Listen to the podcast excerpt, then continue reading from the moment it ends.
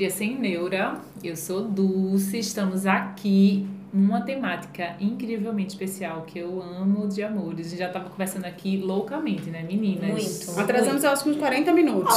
Ai, Só conversa. Conversando, a gente é assim, senhor. Enfim, a temática é introdução alimentar e teremos uma convidada super especial, a nutricionista Uhul, Luciana maravilhosa! Freire. Já é profissional aqui do Espaço Metamorfose, eu sempre fazendo Olha o jabá. A hora do jabá! A hora do jabá! E uma super profissional que a gente trouxe, né, para ajudar a gente nessa temática. Conce, seja bem-vinda. Obrigada, meninas. Olá, pessoal.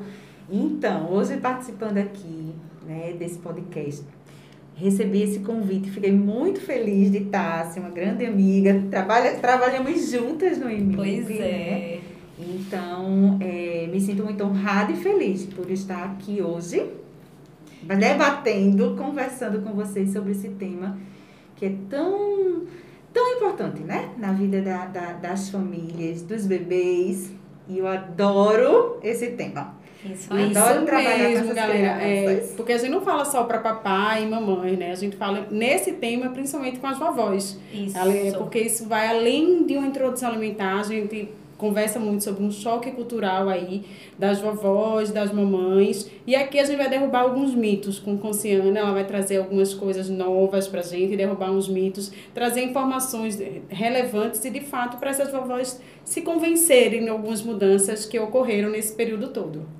Conce, fala um pouquinho pra gente do teu currículo, conta pra gente. A gente só traz gente aqui gabaritada, viu, pessoal? Oh, meu Deus. Conta, conta pra gente. Então, eu trabalho no IMIP, eu tô lá desde de, da residência, né? Então, eu fui- eh, me formei em nutrição pela Federal, finalizei a, a- o curso e entrei na residência no IMIP e fiz lá a parte de pediatria, né? Na verdade, a gente tem todo um, um, um, um cenário de, de, de, de adulto, de, de crianças, mas no segundo ano a gente eh, prioriza né, um certo local para a gente se especializar. Então, o meu foi a pediatria e desde então estou lá, né, eh, trabalhando com os bebês, com crianças maiorzinhas também e atendo aqui no espaço também voltado para a pediatria, para o público infantil, onde a gente recebe muitas crianças para esse momento tão especial, que é a de introdução alimentar.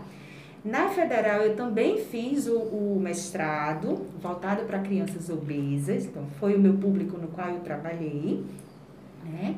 E também atuo como preceptoria, como tutora na FPS, a Faculdade Pernambucana de Saúde, com o curso de nutrição.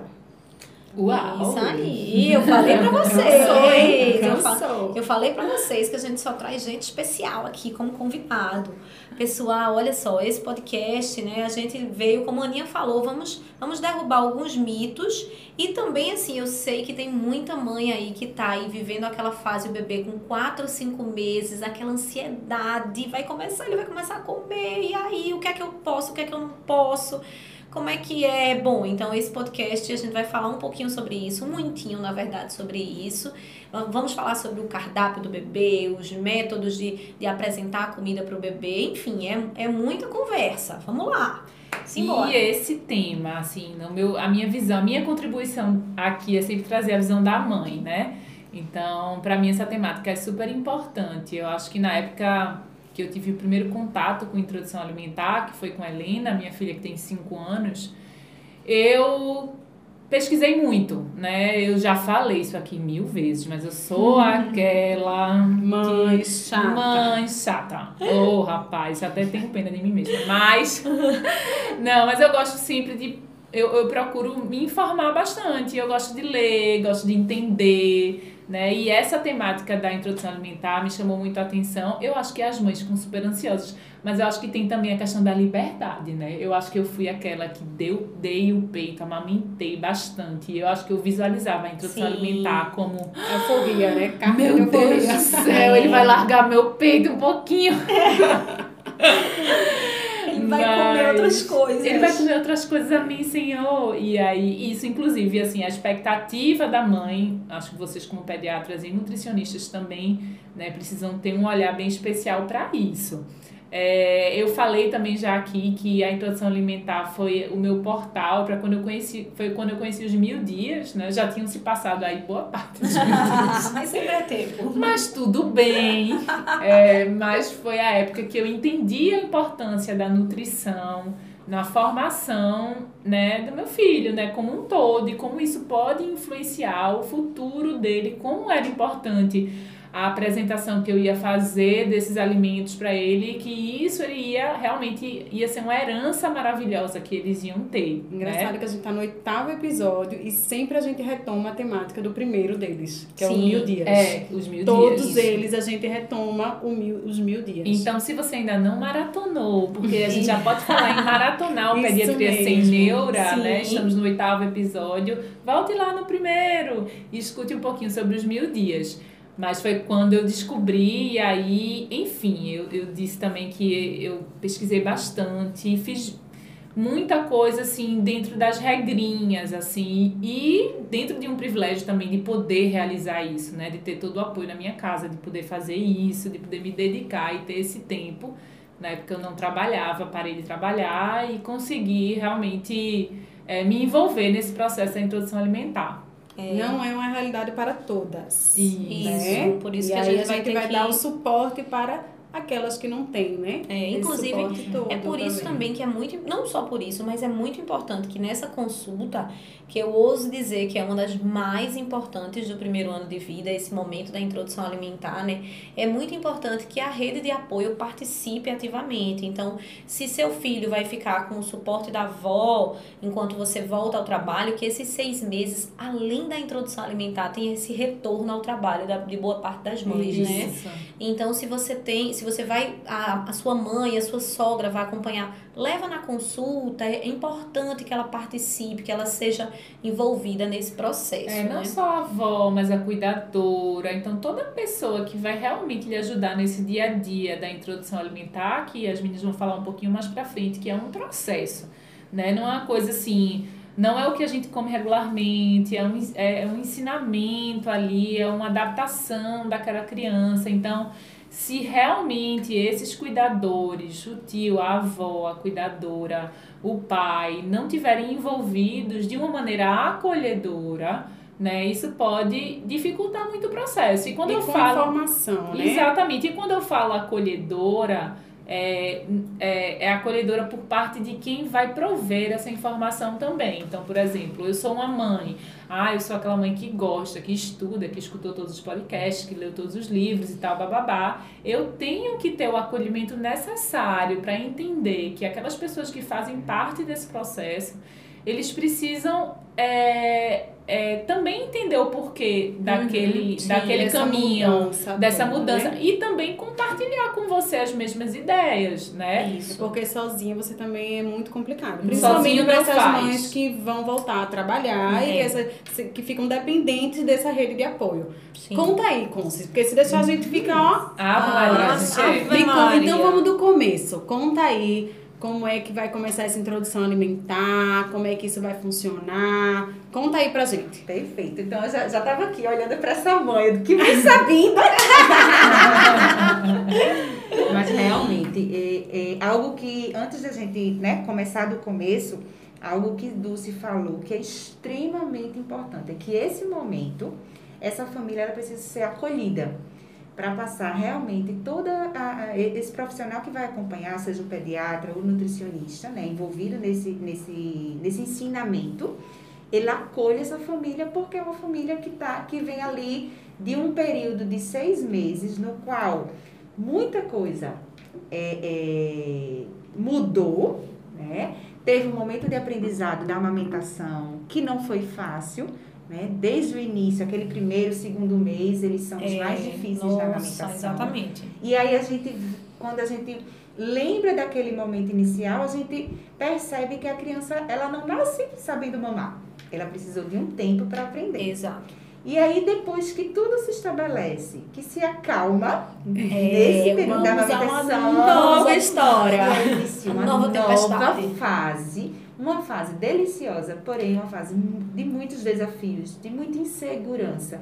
E que se essa família não for acolhida para que receba as informações de uma forma adequada e que a gente consiga tranquilizar essa família para esse momento, coisa não funciona muito bem. Hum, né? é. E a gente vai ter sérios problemas lá na frente. E é, e, e é um Então. desafio em relação ao bebê, mas também em relação à família também. Isso, Porque, é por tudo exemplo, às vezes a família está com um hábito alimentar ali estabelecido que não tem nada a ver com aquela introdução É, alimentar que vai rolar ali. Então, assim, é ilusão achar que o seu bebê vai comer maravilhosamente enquanto você não está comendo bem. É, então, aquela história do reflexo, do espelho, do exemplo que arrasta que não sei o que lá lá lá. Sim.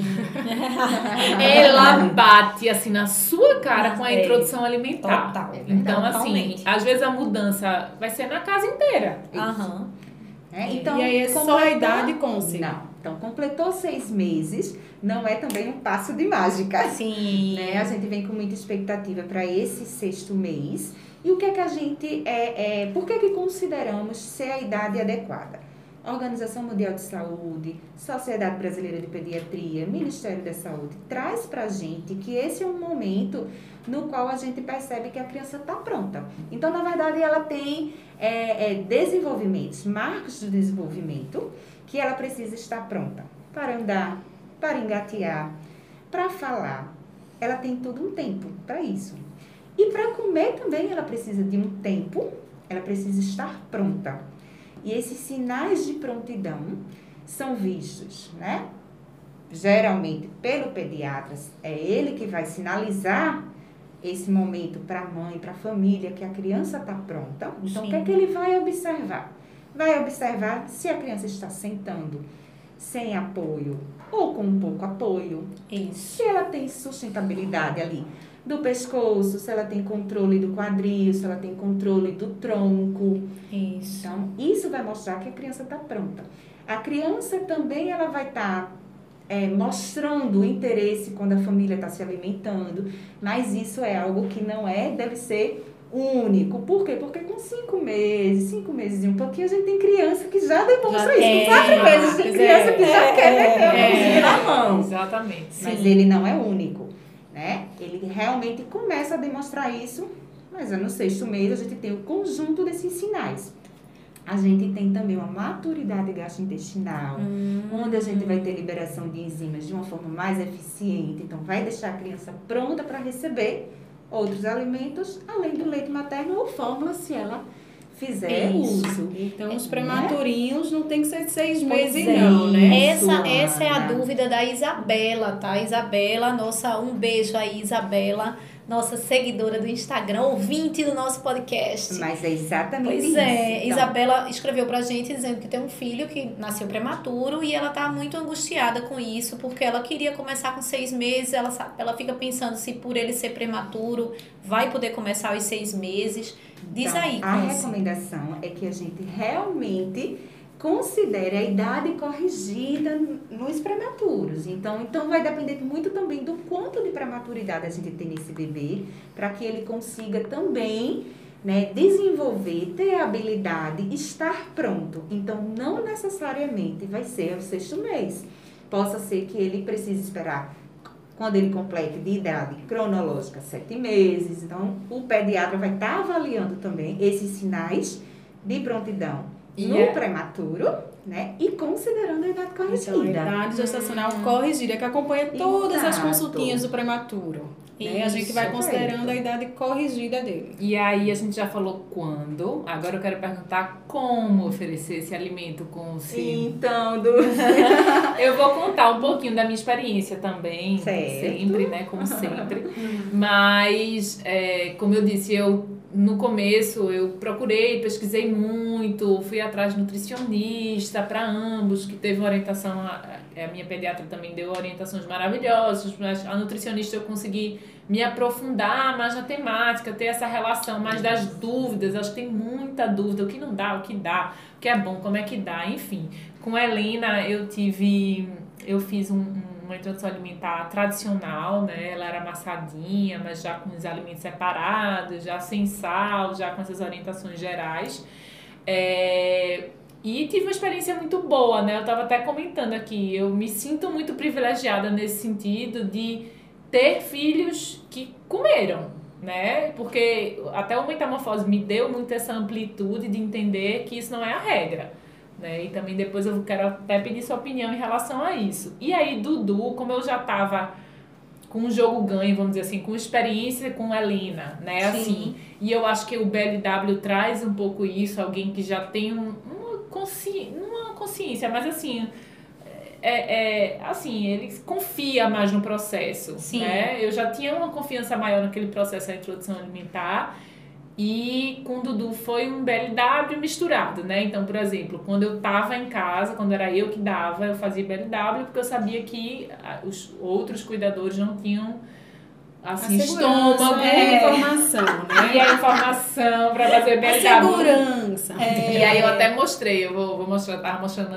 Então, com o Dudu, é, é, com o Dudu eu tive mais essa vontade, né, de experimentar também o BLW e tive experiências maravilhosas, Com o Dudu né? você ousou, né? Com Ousei. Helena você teve mais mais paciência. moderado. né? Com o primeiro, mais paciência. Com o segundo, tranquilo. Mas aí agora eu vou fazer uma, uma pergunta que foi muito engraçada. Semana passada, eu acho, no consultório, eu e a mãe conversando, o pai participando, e aí eu falando sobre introdução alimentar, eu, e aí, o que, é que você pensou? Vai fazer BLW? Não quer fazer BLW? E o pai só assim, só assim olhando Só assim pra olhando, nossa é. cara. Depois de muito BLW pra lá, BLW pra cá, ele olhou e fez, mas peraí, minha gente, o que é BLW que vocês estão falando, hein? Conta aí como. Exatamente. Então, hoje em dia muito se fala, né, nesses métodos, nessas abordagens de, de introduzir os alimentos para os bebês.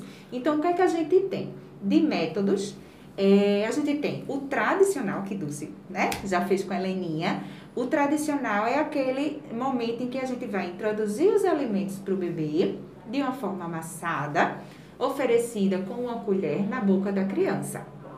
Nesse momento, a criança, o bebê, ele não tem é, uma participação nesse processo de refeição deles. A gente tem um método que a gente chama, uma abordagem que a gente chama de participativa e temos o BLW. Na participativa, pelo próprio nome, né, a gente já entende que o bebê ele vai participar mais desse processo. Embora a gente tenha também a oferta do alimento, os alimentos vão ser amassados, oferecidos com colher, mas nesse mesmo caminhar, a mãe vai estar ofertando também os alimentos mais inteiros, nos cortes mais adequados, vai deixando essa criança tocar. Então eu fui, eu fui participativa, participativa, porque nem todos os momentos eram BLW. Exato. É, e assim, Então, deixar claro tem- que não adianta cortar bem pequenininho pra essa criança não se engasgar, porque ela não vai conseguir nem pegar. É, e aí Exato. uma coisa importante do BLW, que eu acho que é aí que, assim, talvez exija um pouco mais de, é, de informação, é o tipo de corte desse alimento. perfeito. Então isso pra mim é essencial. Eu, tipo, pesquisava cortes dos alimentos. Isso.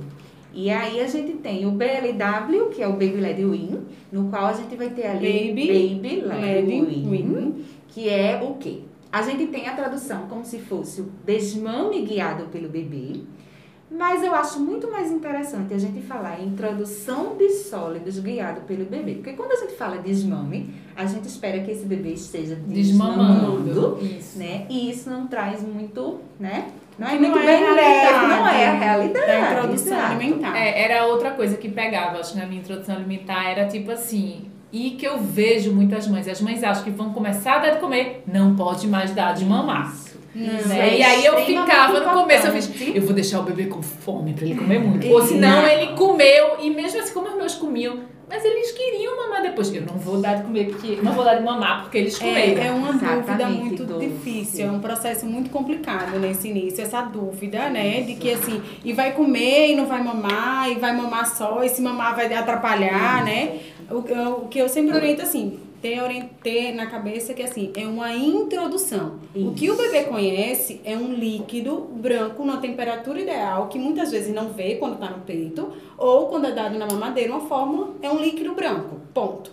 E o que, que a gente vai trazer para ele? A gente vai trazer um mundo de cores e texturas. Ele não tem a obrigação de aceitar esse mundo novo que está sendo E oferecido. na verdade, Ana, ele na verdade ele vai estar ali diante de muita coisa nova, porque além dos alimentos novos, ele tem uma cadeira, ele tem prato, ele tem talher, ele tem é, é, um ambiente diferente, porque Uma mudança sempre- de rotina, né? Uma Exatamente. quebra de rotina É, que vinha é tudo novo para esse bebê. Então, a gente, se a gente se colocar no lugar do bebê, a gente vai estranhar. Então, imagine você, do nada, fez seis meses. Nesse dia, você é colocado numa cadeira. Você que comia de qualquer jeito, de Você qualquer mamava lugar, ou né? na mamadeira, deitado ou no em peito, né? Exatamente. E só se alimentando com líquido Sim, é o único alimento que você sabe que, que enche sua barriguinha, que lhe Sim. traz saciedade, e a partir daquele dia você é colocado numa cadeira, com um prato, com um talher, e vem alguém oferecendo na sua boca. Eu costumo fazer um- uma comparação assim. Sempre pergunto aos pais: um alimento que você não gosta. Vamos lá. Buchada. Você já viu buchada? Você gosta de buchada? Não, não gosto. Eu amo, tá? Mas tem Não. gente que odeia um, um alimento. Então imagina você chegar numa casa, a pessoa abrir a buchada na tua frente, partir e colocar na tua boca. Exato. Você não sente cheiro, você quando você não conhece o alimento, você vai pela beiradinha, você olha a cara dele, você sente o cheiro, pega um Perfeito. pouquinho, experimenta. Sim, Adulto é assim, por que com a criança tem que enfiar goela abaixo, Exato, literalmente? exato. E quer que ela sente naquele dia. E Tudo a que você expectativa criada, né? Então, na verdade, é um período ali de aprendizado, que aí ele vai, a gente vai comentar um pouquinho mais lá na frente, né? Mas a gente não sair muito da questão dos métodos. E é, e é tudo muito novo, né? Então, só voltando para a questão dos métodos, então o método tradicional seria dessa forma, o participativo e o BLW, né? Então, existe método melhor? isso, que é sempre uma Não. pergunta. É sempre uma pergunta. Então, na verdade, o que é que existe? Eu acho que existe uma família e existe um bebê. Isso. E Família individualizada, né? Adaptar. Então, Dulce disse que em um momento eu fazia. Eu, quando eu estava em casa, eu fazia. Em outro momento, quem estava auxiliando não fazia. Não fazia. Então, a gente precisa compreender e trabalhar a família de forma individual. Isso, exatamente. Se ela não tem segurança, espere essa segurança chegar para poder oferecer os alimentos mais sólidos, em pedaços. E aí vem a questão da orientação. Esses cortes, eles precisam ser muito bem orientados. Quanto menor o bebezinho, maior vai ser o corte. Isso. né? Então, a gente vai é, organizar isso, essa oferta, essa disponibilidade desses alimentos e orientar como deve ser ofertado esse alimento na questão do BLW. Nos outros métodos, no participativo ou no, no tradicional, a gente precisa também ter o respeito com a criança. Eu acho que é fundamental nesse momento respeitar, independente se ele vai aceitar com a, com a colher ou se ele vai aceitar melhor com os alimentos mais sólidos, que isso é algo extremamente importante também, é a família sentir o que a criança está demonstrando. Porque não adianta você querer fazer um BLW se a criança ela não Exatamente. Sim, não aceita, aceita. bem. Ela não tem interesse em pegar. Porque tem crianças que demoram mais mesmo. Demora. Isso vai depender de quê? De fatores é, é, é, sensoriais que ela passou, de Exatamente. estímulos antes desse, desse sexto mês. O que é que essa criança passou Antes, sim. antes? Foi uma criança que ficou muito de tempo na? UTI, Isso. Né? Foi amamentada ou não foi amamentada? E aí é por isso que não se deve ter a comparação descalço, entre as crianças, entre é. os bebês, as mães. Não compare. Relaxe. Diz aí, Dulce, não compara. Não Não compara. compara, mas conta aí. Isso é difícil, mas. Na É. própria casa a gente compara. É, Com exatamente. certeza. Não tem nem como.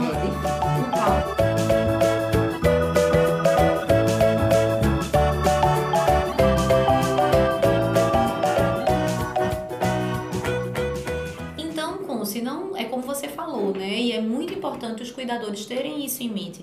Não existe um método mais correto, um, um único método correto, né? Você vai ver o que vai se adequar àquela família, àquela criança. Mas o que é importante mesmo, e isso é comum a todos esses métodos preconizados hoje em dia, é a importância da, da criança como um ser ativo, participativo. Então, aquela criança que fica ali passiva, com um babador, praticamente com as, com as mãozinhas ali presas no, no cadeirão, só abrindo a boquinha, aquilo ali é uma coisa do passado. Hoje Até porque dia, isso não existe não. porque Qual a criança que fica Exatamente. paradinha Não Qual é conheço. essa? A dos Qual é? Talvez a pro... talvez nem a sua vinha desse jeito, porque É, assim, eu não conheço esse ainda, E algo que você falou, Tassi, agora é esperar a criança abrir a boca. Isso é extremamente importante quando a gente está diante de uma, uma abordagem no qual a gente vai estar auxiliando essa criança, né, com uma colher. Então a gente precisa esperar que ela abra a boca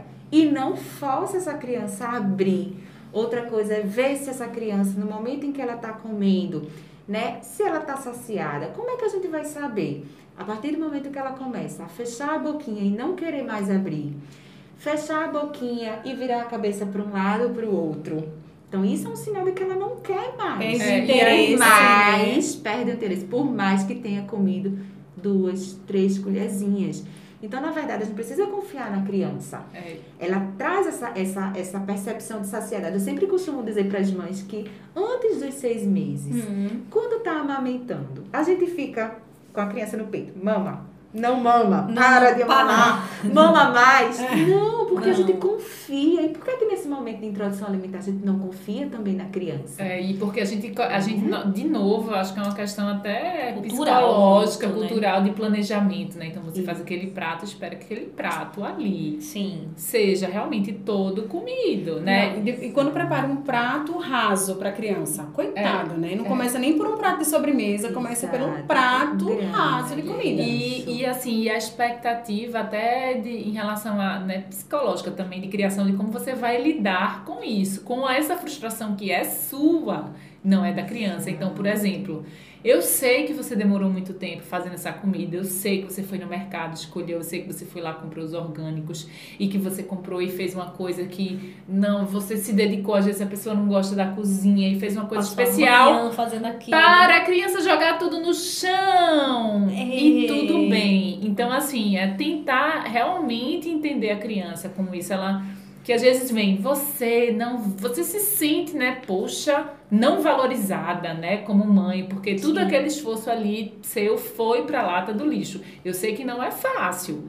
Né? Eu, eu- não é que eu fui isenta desse sentimento, não. Você se sente assim, e tudo bem você se sentir assim. É só entender que a criança tem o seu processo para que aquela comida um dia seja valorizada, ou comida, ou enfim, ou degustada. A Ela precisa conversando, né?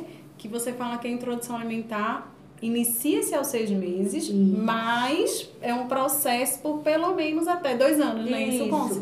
É a gente ter a consciência de que assim, com seis meses a gente vai apresentar esses alimentos a essa criança. E tudo bem se ela não, não querer entrar de cabeça nesse mundo de cara. E a gente né? tem crianças, Ana, que no sexto mês vai aceitar bem nos primeiros momentos que você apresentar. Mas a maioria vai aceitar melhor lá pro oitavo mês. Então, Sim. seis e sete meses é conhecer alimento, é você dar oportunidade para essa criança de explorar, de sentir cheiro, de sentir textura, de sentir sabor diferente. Mas ela vai cuspir, ela vai jogar, ela vai amassar o alimento. Muitas vezes não vai colocar na boca, não vai ter interesse. Ou você vai colocar com a colher, né? auxiliar ela com a colher e ela vai cuspir. Mas tudo faz parte do processo de aprendizado. Ela tá ali sentindo sabores totalmente diferentes. Alguns vão ser azedo, outros amargos, outros ela vai sentir mais prazer em comer, outros não. Mas isso não significa que ela nunca mais vai comer Ainda tem um aquilo. reflexo da língua, né? Um Que ela passou seis meses com a protusão de língua.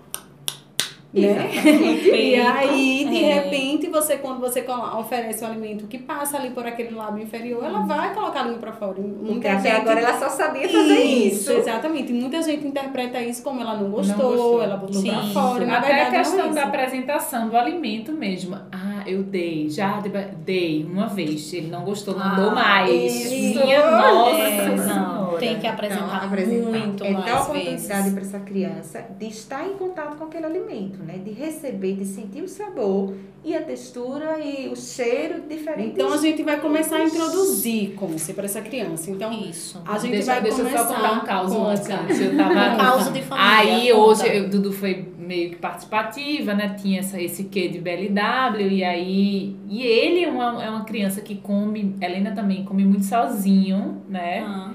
E come muito com a mão também, né? E aí toda vez que tá em algum lugar, minha mãe, tá vendo? BLW. Isso aí foi o BLW. com a mão. Qualquer coisa com a mão. Com, com a mão no uso. É BLW, tá vendo BLW? E meu irmão, aí meu irmão tem um filhinho mais novo que, meus. Aí eu falei, não, porque o BL foi ótimo e tal, não sei o que lá. Ele, eu não vou fazer esse BL engasgo aí. E ainda tem Tem um BL isso. engasgo. É, e, é, e é algo importante que é pra gente é, é, só finalizar essa questão do método, o BLW, muita gente pensa que ele se resume a comer com as mãos. É, e na verdade não é. Ele vai usar talher.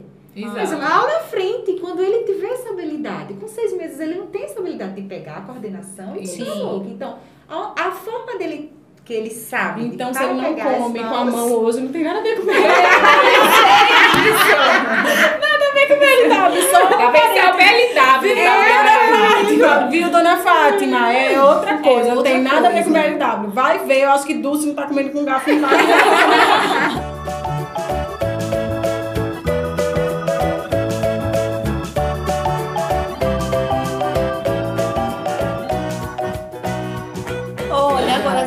coisa que eu acho muito importante da gente comentar e que eu gosto de enfa- enfatizar nessa consulta da introdução alimentar é o cenário que essa criança vai estar inserida na hora da introdução alimentar, Isso, a gente vai refeições, né? introduzir, né? Vamos introduzir esse alimento. E a gente vai Isso. quebrar uma rotina que já existe para essa criança. A gente sabe que o cérebro da criança trabalha muito com associações, como vai funcionar, né? Então, assim, como é que a gente vai fazer isso? Normalmente, onde a criança vai comer? Aonde a família come. Se é na mesa da sala, é lá que o cadeirão É, vai só estar. cuidado com isso, viu? Porque tem muita família que come no sofá. Não, não, não, não, não. Se é na mesa da cozinha, No é ideal. No É. cenário normal, Isso. né? Aham. E aí um ponto muito importante são as distrações, né, Conce? Pra gente estar bem, bem prestando atenção nesse processo por causa dos engasgos, independente de ser BLW ou o tradicional. O gagging, pra gente saber diferenciar o engasgo do gagging. Então, nada de TV, nada de tablet, nada de celular. Nada daquela criança hipnotizada em que abre a boca e põe a colher, que você pode Isso. colocar cheixo com sal que ele vai abrir e comer. Ele não tem a menor noção do que está acontecendo ali. O processo da alimentação é um pouco mais, como você falou aqui, não é só comer com a Ou, mão. não- ou também não vai abrir e comer, porque às vezes eu vejo essa saída de colocar uma, um filme, uma qualquer coisa que seja para a criança se distrair e assim conseguir empurrar a comida, né, né, goela abaixo, como diz a história.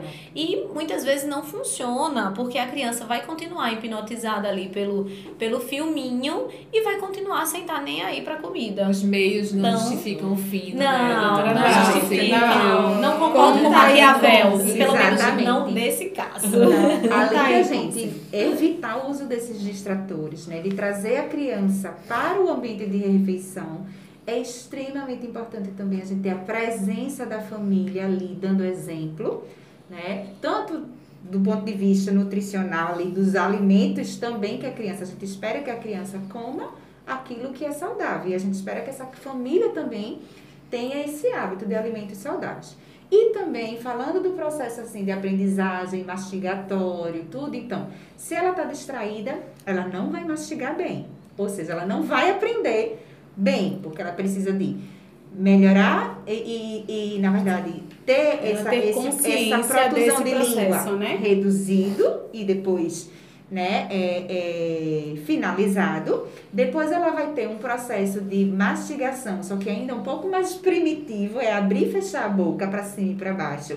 E depois ela vai lá para 9, 10 meses, vai, já vai começar com esse momento de, de esse movimento mastigatório rotatório. Então ela precisa estar concentrada. Se ela está com distração, ela não vai aprender a mastigar. E se ela não tem também o exemplo, que aí é extremamente importante, comer junto, comer junto com a família vai trazer mais interesse dessa criança nos alimentos e ela vai olhar para quem está junto dela mastigando, essa pessoa que está mastigando o alimento e ela vai aprender de uma forma melhor pela imitação, pelo exemplo. Né? Então, essa questão do ambiente tranquilo, harmonioso, porque não adianta também a família estar junto e estar naquela confusão, aquela né? confusão né? porque uhum. vai distrair essa criança. Né? Então, ela precisa estar segura na cadeirinha dela, mas estar concentrada para aprender a comer. Quem tiver assim disposto a começar essa introdução tem que estar tá com tempo também. Porque não adianta você começar também. uma refeição com hora para sair, eu tenho que ir não sei aonde, não sei aonde. É um processo lento, não tem até nem tempo. Tem criança que demora muito, Isso. mas no mínimo aí uns 40 minutinhos, cada né, para uma frutinha. Tem tempo e a gente precisa respeitar isso. isso. O tempo de cada bebê. Tem bebê que vai precisar é, é, mamar um pouquinho antes e não tem problema nenhum. Não vai atrapalhar, né? Cabe no estômago, né? Como se um pouquinho de leite e um Exato. pouquinho de fruta. Outra coisa que é importante, se esse bebê tiver com sono, ele não vai não aceitar, vai aceitar. Ele não vai ter é. interesse, então ele precisa estar, né, ter dormido um pouquinho, tá tranquilo antes dessa refeição, para que ele aceite melhor e tenha mais interesse. E o leite, ainda nesse início do processo, é o principal alimento. Principal. Até tá? o de vida, a gente tem é ele o principal, principal alimento. Então, assim, é, aqui a gente não vai substituir nesse início. Ah, eu vou dar uma bananinha e não vai tomar se ele, nem o peito para aquele que amamenta e nem a mamadeira naquele processo. Isso. Não é bem assim, não é um substituindo o outro, principalmente é um nesse início.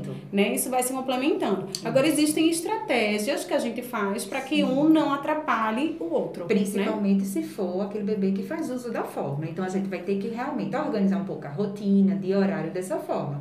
A amamentação já vai ficar um pouco mais de livre demanda, mas mesmo assim, com o passar do tempo, a gente também vai tentando organizar melhor essa amamentação para que ele né, coma nos momentos em que a gente Isso. já está estabelecida essa rotina, tudo. Sim, perfeito. Conce, conta pra gente sobre o cardápio em si, assim, a composição desse cardápio.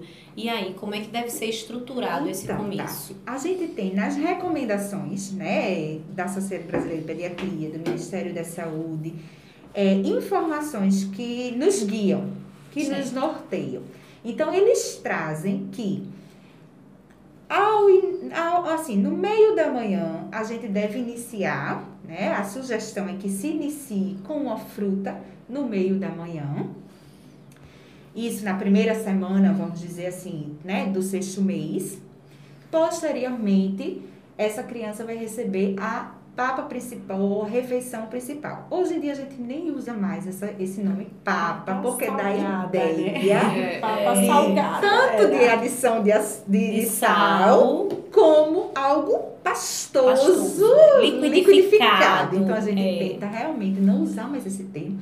E os materiais mais recentes já não trazem mais essa nomenclatura, né? Então, a refeição principal, que seria almoço ou jantar, mas nesses é, é, é, norteadores para a gente, eles trazem como se fosse o almoço. Isso. E aí a gente vai compor esse pratinho com todos os grupos alimentares. Mas algo que é extremamente importante a gente entender que não é no primeiro dia que a gente vai colocar todos os grupos alimentares, porque ah, é muita informação para criança.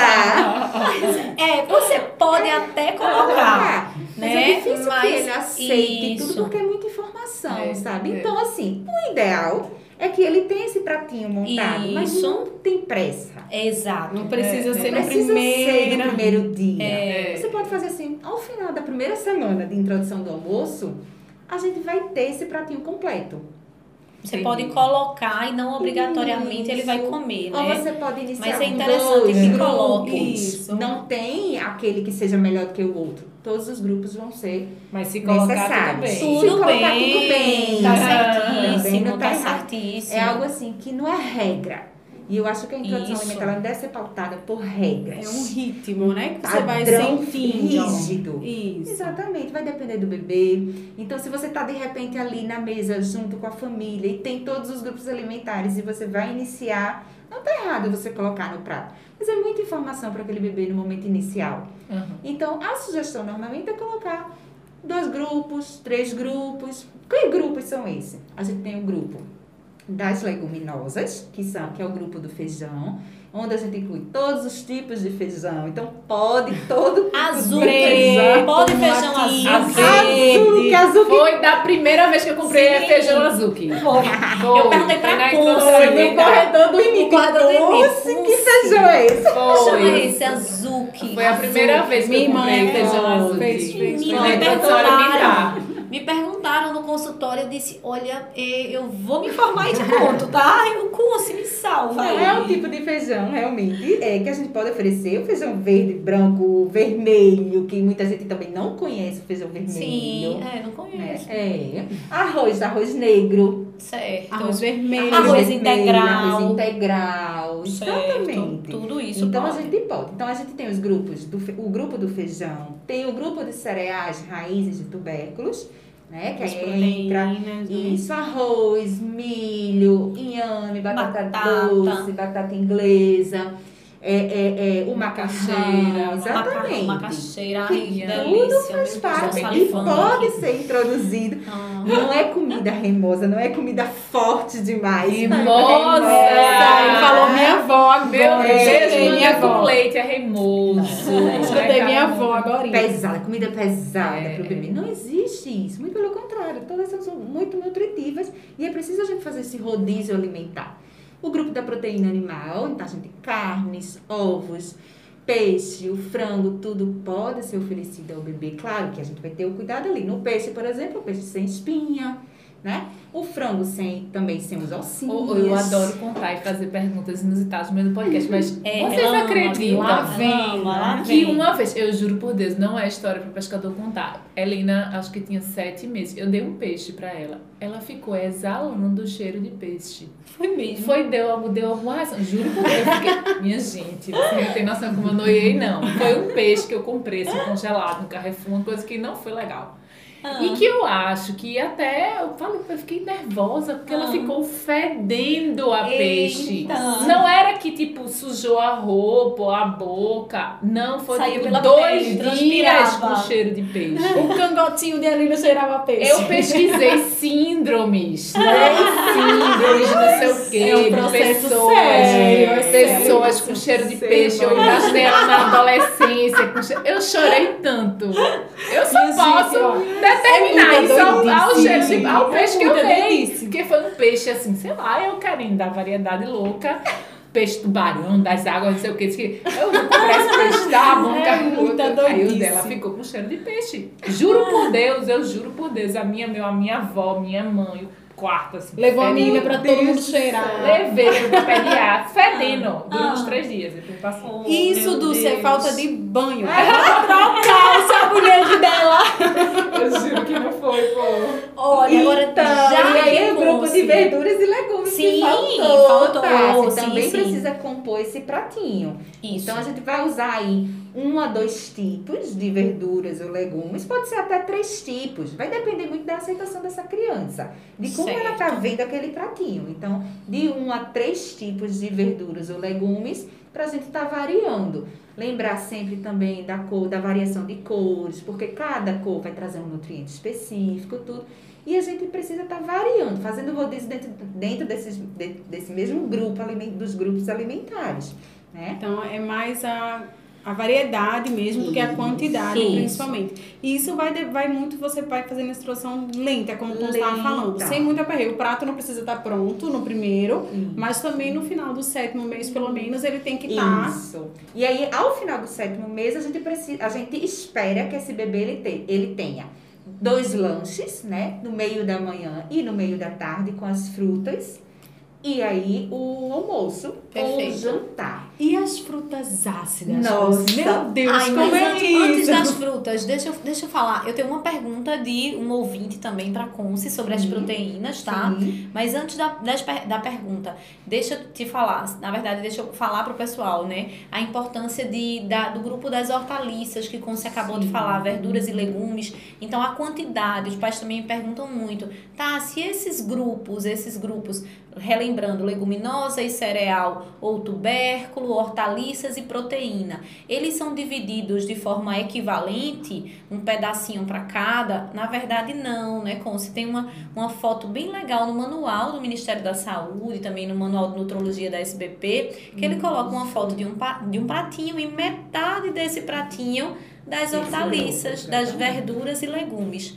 Então, temos aí uma grande variedade de, de verduras e legumes que podemos usar. Então, é o chuchuzinho, é a cenoura, é o girimum. Então, isso tudo Mas também é o giló, é. Sim, são outros quiabo, quiabo. Verdade. São outros alimentos que a gente, embora a gente pode até não gostar, né? A família, a mãe não gosta, mas isso a gente não precisa passar para os nossos filhos. A gente Isso. precisa apresentar para eles. Eles é que vão decidir se E o limão, e o não. Isso. Limão. Depois eu falo a dúvida, vai. Tá bom. Quer falar Minha logo gente, das é frutas? para mais de metro. né?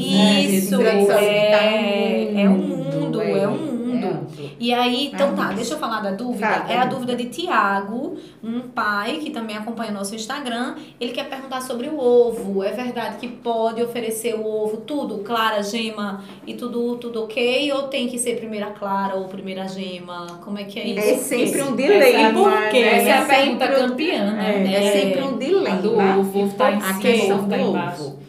Há um tempo atrás, a gente tinha realmente a recomendação. Eu aprendi na faculdade que a gente deveria orientar a introdução Eu do também. ovo.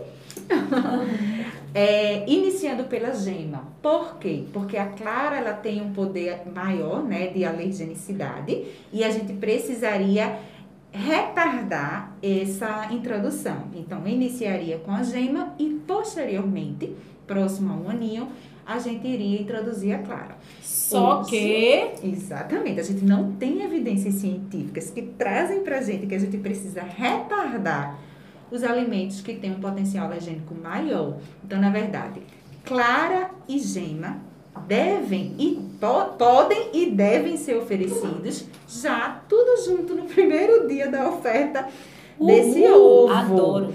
Eu oriento que seja introduzido sempre o ovo cozido, muito bem cozido. Eu acho que isso é o mais importante, né? E clara e gema, um pedacinho a gente e observa, né?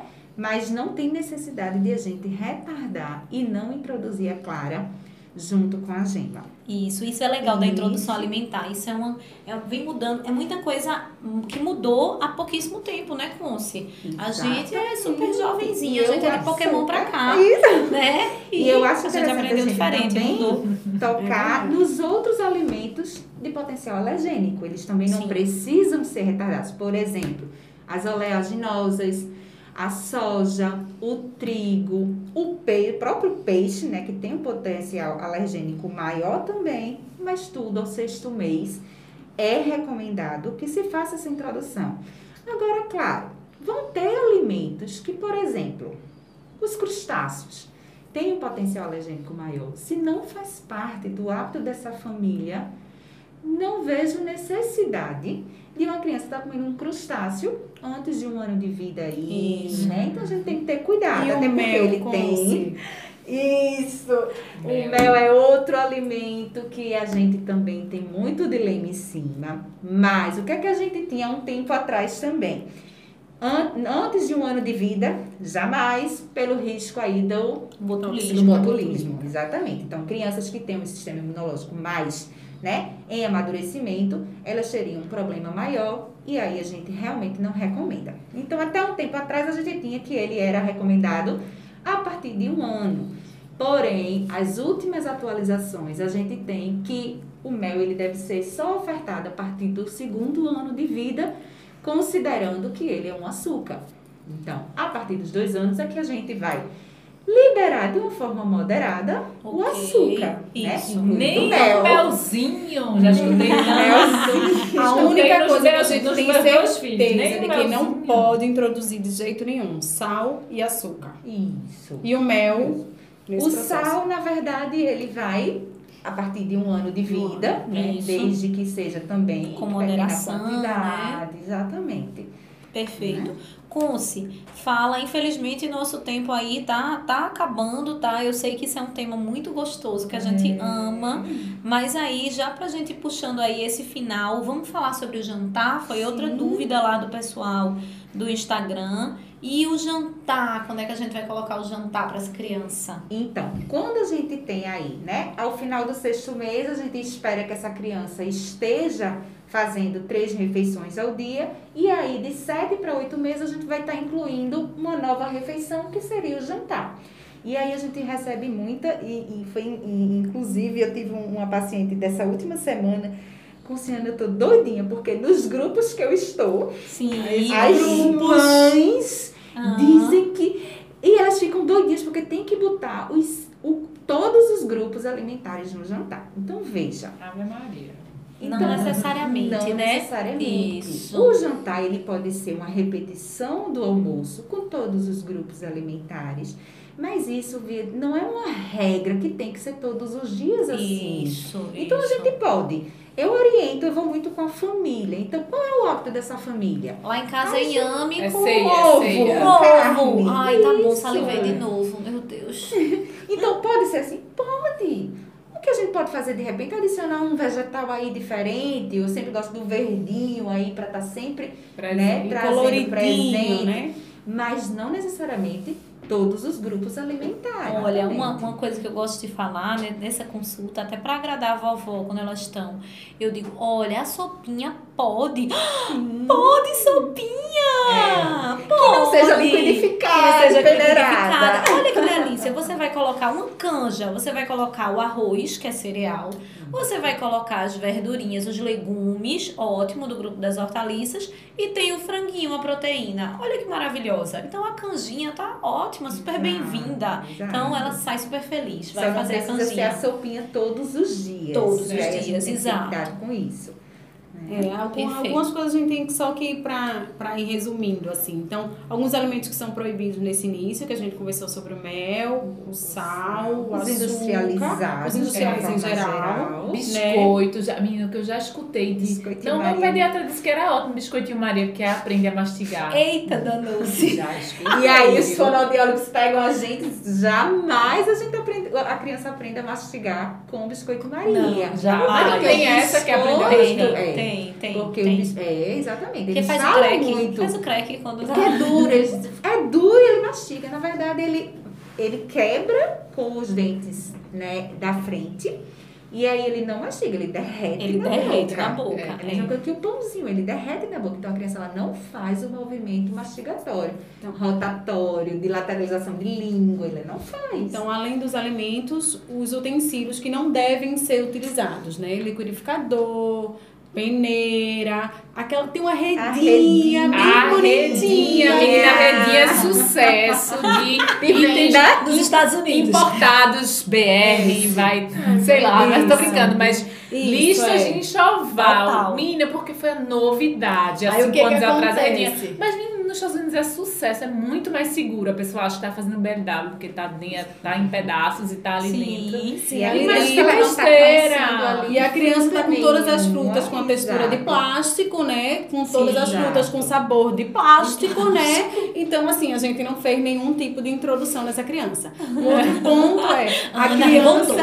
Pessoal, segura essa mulher. Ah, eu está tenho raiva dessa também. Um outro processo é a gente pensar que a- pegar uma criança que vai fazer uma introdução alimentar, como o Tássia descreveu, com a, o, o Babador, ababador quietinha na cadeira. Então, assim, a criança que terminou o processo de alimentação limpa, Tá ruim. ela não Negócio- aproveitou não, o processo não de forma aproveitou. adequada. Gente, Não é isso, Conce? Exatamente. Então, tem que ir A sujeira fralda. faz parte desse Faz. aprendizado. Então tem que ir de Precisa. fralda, nenhuma roupinha que não possa sujar, Isso. nada disso. Tá.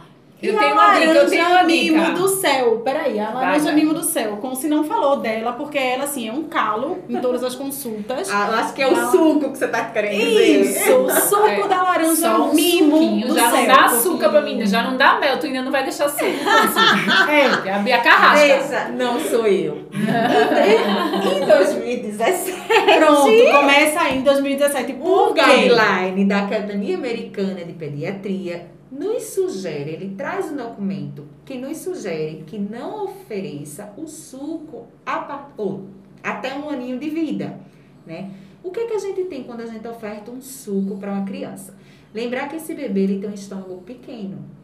A gente está ali ocupando o espaço daquele estômago com um líquido, então a saciedade vai existir de uma forma mais precoce. A criança ela não está aprendendo a comer o alimento de uma forma né, inatura. Então ela não está chupando a laranja, ela está tomando suco de laranja. Então ela não está é? conhecendo esse. Qual é a parte esse- nutricional do suco da laranja? Conce, conta a pra mim. vitamina já A vitamina né? C. já, já subiu. As fibras foram embora As fibras e eu só fico lá no com o espremedor. Açúcar da fruta e ofereço pra essa criança. Exatamente. E, E aí, exatamente, nesses trabalhos, Faço. faz. Esse- nesse trabalho, né, nesse guideline, vem falando exatamente do, do, da repercussão que tem né, nos bebês. Só que aí eles, numa idade mais avançada, as crianças numa idade mais avançada, que desenvolvem diabetes. Por quê? A partir do momento que eu estou consumindo numa concentração maior o açúcar, não é que a frutose faça mal, mas é porque ela está em maior concentração no suco, isso independente da fruta, ela vai estar em maior concentração e o meu pâncreas vai começar a trabalhar de uma forma precoce, muito mais do que deveria. Então, eu vou trabalhando esse pâncreas, liberando insulina, liberando insulina, e vai chegar um momento lá na frente que ela vai Repercutir. repercutir, exatamente. Então, a gente tem aí diabetes associado, obesidade também associado, né? um- Isso, que o já foi tema de de podcast, né, pessoal? né, quando se faz o, o consumo, isso, gente, é o consumo excessivo. E quando a gente introduz, né, de uma forma mais precoce, nesse momento de introdução alimentar, a tendência é que o bebê Aceita ele mais queira, fácil, mais, né? ele queira mais o suquinho. E aí vamos ficar ofertando suco ao invés da fruta. Isso, aí, aí ele entra como cuidado. lanche, né? E é, uma- é um alimento Muitas vezes- pobre É, em termos porque de é o e único alimento do lanche. Isso. É só o suco. E E É uma prático, é rápido, não mela nada. E aí a o bebê gente- toma e pronto. E E, pronto. aí A gente você não tem vai dar, lembrar, né? Isso, a gente tem que lembrar que as- aquelas células são virgens, né? E tá recebendo um pool de açúcar, liberação de Exato. insulina e absorção desse açúcar. Então as células estão assim, extremamente acostumadas com esse açúcar, vão amar isso até o futuro deles. Total. É, pessoal, eu acho que aqui a gente podia passar três dias conversando sobre todas as dúvidas, tudo que a gente escuta de todas as mães. Todas É, as experiências. Por isso que eu acho que eu reforço muito, muito, muito, assim, um bom acompanhamento né, nesse processo, tanto pela questão de orientação prática, né? Assim, de milhões de dúvidas que servem. A gente falou só de algumas aqui, mas desde corte a qual tipo de alimento, o alimento tá de jeito, a cozimento do alimento, preparo do alimento, e não sei o que, congelamento, como é que tudo. faz, como é que substitui. Quanto da parte até do acolhimento emocional, porque Pois aí é. a gente tá criando é, é, um relacionamento com a comida importante e que vai refletir tanto no que é o seu relacionamento com a comida e o que vai refletir no seu filho, o que é esse relacionamento com comida com os cuidadores, com as avós, né? Todas as brigas ou o que isso podem acarretar também. Então, quando você tem né, esse acompanhamento, a possibilidade, né, o privilégio de ter um acompanhamento como esse, eu acho que é uma fase que, meu Deus, vale super a pena.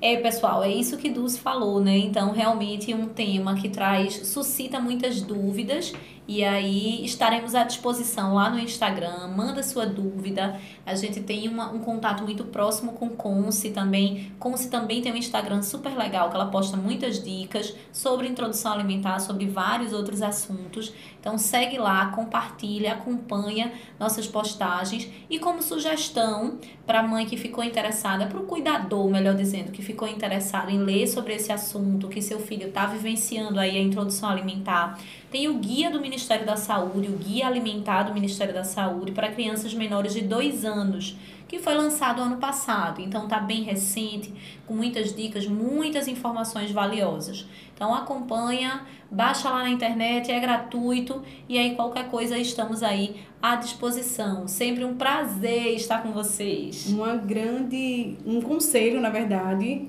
levem as avós para essa consulta de introdução alimentar é muito importante, porque às vezes é só falta de informação realmente. O que elas fizeram no tempo delas não estava errado na época. Então, por que, que mudou de uma forma tão de repente? O que é que tem de novo? Levem elas nessa consulta. É importante sim você trazer essa informação, que é essa é a nossa função aqui, trazer informações para vocês e para toda a rede de apoio que vocês têm tá bom?